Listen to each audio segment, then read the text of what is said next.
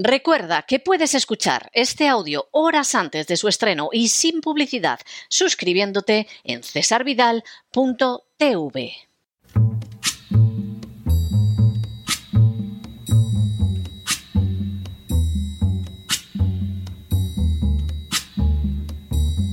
La voz con César Vidal, desde el exilio.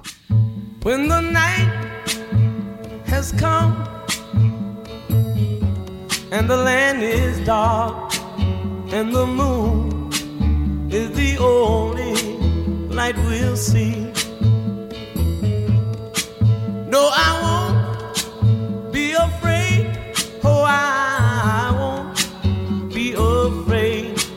Just as long as you stand, stand by me. Muy buenos días, muy buenas tardes, muy buenas noches y muy bienvenidos a esta nueva singladura de la voz. Soy César Vidal, hoy es el miércoles 22 de marzo de 2023 y me dirijo a los hispanoparlantes de ambos hemisferios, a los situados a uno y otro lado del Atlántico y como siempre lo hago desde el exilio. Corría el año 2005 cuando se estrenó una película de tema más que sugestivo. En ella se relataba cómo un conjunto de seres humanos vivía en un entorno aislado, ya que supuestamente la contaminación había destruido el resto del planeta. En el curso de esa existencia total y meticulosamente controlada, el sueño de los habitantes del complejo era el de ser agraciados con su marcha a una isla paradisiaca no afectada por la plaga que había destruido el planeta. Sin embargo, de manera fortuita, uno de los habitantes descubría que la isla que estaba en los sueños de todos ellos no existía, y que sólo era el señuelo con el que otros compañeros suyos eran sacados del lugar para que les extrajeran los órganos y se los entregaran a gente de un elevado estatus social. La masa era mantenida en esclavitud apelando a que era objeto de protección e incluso creando en sus corazones la esperanza de un futuro casi casi celestial. Pero en realidad solo era engañada para que sirviera a gente que estaba por encima de ellos y que llegado el caso iba a beneficiarse de su muerte y sobre todo de sus órganos. Por cierto, la película se titulaba The Island, es decir, la isla. En las últimas horas hemos tenido nuevas noticias sobre los planes de la agenda globalista. Sin ánimo de ser exhaustivos, los hechos son los siguientes. Primero, el año 2016, los consejos del futuro global señalaron cómo sería el mundo en el año 2030 en ocho aspectos concretos. La fecha mencionada coincidía de manera nada casual con la de la agenda globalista que lleva su nombre. Segundo, en primer lugar, todos los productos se habrían convertido en servicios, desapareciendo totalmente la propiedad privada. Las frases no tengo nada, no tengo un auto, no tengo una casa, no tengo muebles ni ropa, definirían esa situación. Tercero, en ese mundo utópico sin propiedad privada, cada movimiento de los habitantes de las ciudades se vería rastreado y fuera de esas ciudades vivirían masas de descontentos dividiéndose así en dos la sociedad. Cuarto, en segundo lugar, habría un precio global para el carbón. Europa tendría una energía solar barata, mientras que los precios para las energías renovables habrían caído de manera espectacular. Quinto, en tercer lugar, el dominio hegemónico de Estados Unidos habría desaparecido sustituido por una serie de países como Rusia, China, Alemania, India y Japón. Junto a la aparición de tendencias semi-imperiales, el papel del Estado se vería amenazado por el crecimiento de las ciudades y las identidades online. Sexto. En cuarto lugar, la atención hospitalaria habrá desaparecido prácticamente, viéndose sustituida por tratamientos suministrados en casa, por el uso de robots y por los trasplantes de órganos que no solamente serían artificiales, sino que además se imprimirían. Séptimo.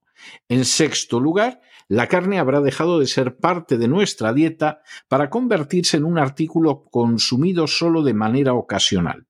Los alimentos sufrirán un proceso de rediseño para supuestamente dañar menos el medio ambiente. Octavo. En séptimo lugar, se habrán desplazado a otro lugar del mundo mil millones de personas. Aunque se cita como ejemplo el caso de los refugiados sirios, curiosamente se atribuye esa colosal emigración no a guerras y conflictos que la provocan, sino al cambio climático. Noveno. En séptimo lugar, los valores occidentales sobre los que se han construido las democracias desaparecerán, comenzando por la separación de poderes. Y décimo, en octavo lugar, para el año 2030 estaremos preparados para enviar seres humanos a Marte y una vez allí nos encontraremos con pruebas de vida extraterrestre. Esos encuentros se supone que nos ayudarán a responder a las grandes cuestiones sobre la vida y la Tierra. La historia de la humanidad está repleta de ejemplos de seres humanos que pretendieron comportarse como Dios. Fue el caso de aquellos que intentaron construir en Babel una torre que llegara hasta el cielo y que sólo consiguieron no entenderse entre ellos. Fue el caso del altivo Nabucodonosor II, que pensó ser igual a Dios y cayó por años en una gravísima enfermedad mental. Fue el caso de Antíoco IV Epímanes, que se consideraba una manifestación de la divinidad y que persiguió con saña a los que no lo veían de esa manera. Fue el caso de emperadores como Calígula o Nerón, que creyeron ser dioses y merecer el culto propio de la divinidad. Fue el caso de un Carlomagno que pretendió reconstruir el antiguo imperio romano, aunque fuera convirtiendo al catolicismo a golpe de espada a las tribus germánicas. Fue el caso de un Felipe II que pretendió imponer a sangre y fuego la ortodoxia católica en Europa y que sólo consiguió arruinar a España de manera irreversible.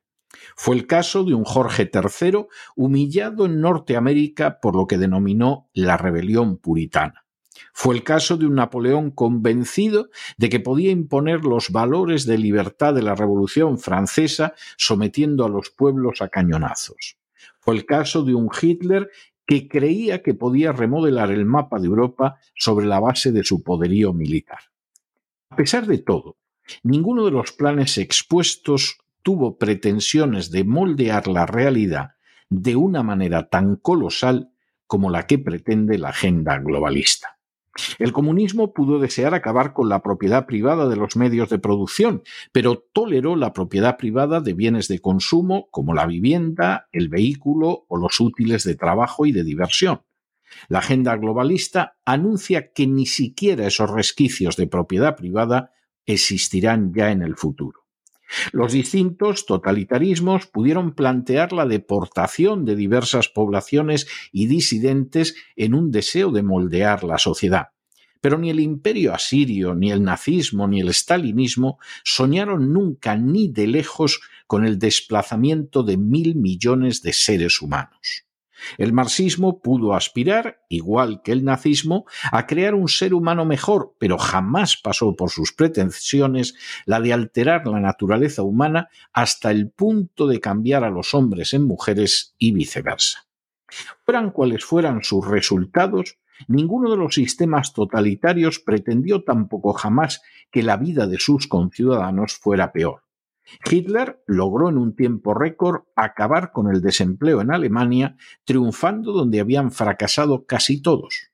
Stalin logró en apenas unos años convertir a la postrada Unión Soviética en la segunda potencia mundial. Y Deng Xiaoping y sus seguidores han conseguido sacar de debajo del umbral de la pobreza a más de mil millones de seres humanos en un logro sin paralelos en toda la historia de la humanidad. Por el contrario, la agenda globalista intenta reducir la calidad y la cantidad de la alimentación humana y además quiere convertir las ciudades en lugares sometidos a control a cuyas afueras se aglomerarán ejércitos de miserables. Todo ello mientras se priva de todo tipo de propiedad a la gente y se aniquilan las libertades, las democracias y las familias. Se mire como se mire, la agenda globalista es un colosal proyecto totalitario que de triunfar reducirá la pobreza y a la esclavitud a la inmensa mayoría de la población mundial para beneficio de una reducida oligarquía. En otras palabras, la agenda globalista suma lo peor y más repugnante de los sistemas socialistas con lo peor y más repugnante de los sistemas capitalistas. Que esa agenda globalista sea apoyada por la Big Pharma y la Gran Banca, por el Vaticano y la práctica totalidad de los partidos políticos occidentales, por la inmensa mayoría de las furcias mediáticas y los sindicatos, o por oligarcas conocidos como George Soros o Bill Gates, tan solo deja de manifiesto el extremo de poderosísima maldad que implica. Para llegar a ese futuro de dominio, muerte y destrucción, basta con engañar a la población mundial. Gigantescos embustes han sido hasta ahora la campaña unida al coronavirus para privar de libertad a las poblaciones del planeta o las mentiras relacionadas con la guerra de Ucrania, tras las que se esconden el sometimiento de las naciones europeas a instancias de poder foráneas y el descuartizamiento de Ucrania entre corporaciones extranjeras, eso sí, con la participación innegable de un liberticida corrupto llamado Zelensky. A esas patrañas se suma el anuncio de un supuesto paraíso en el que no habrá calentamiento global, en el que no existirán diferencias de género al ser totalmente intercambiables y en el que la gente de las naciones pobres podrá asaltar en masa el territorio de las naciones hasta ahora prósperas.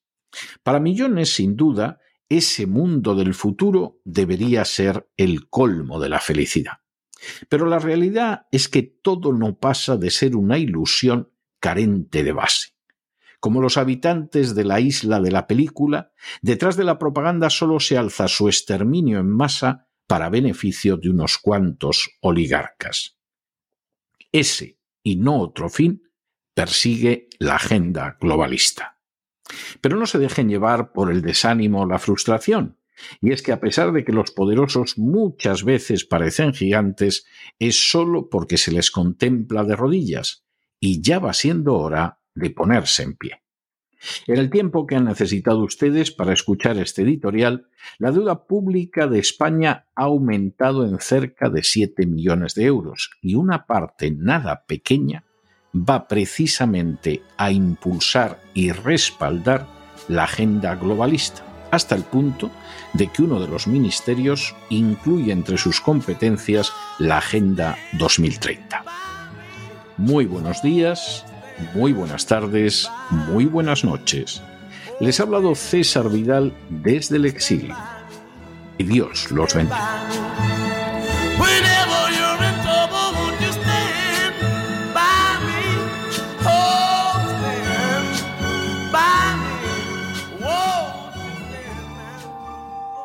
Esta sección está patrocinada por crowdfunding con el siguiente mensaje.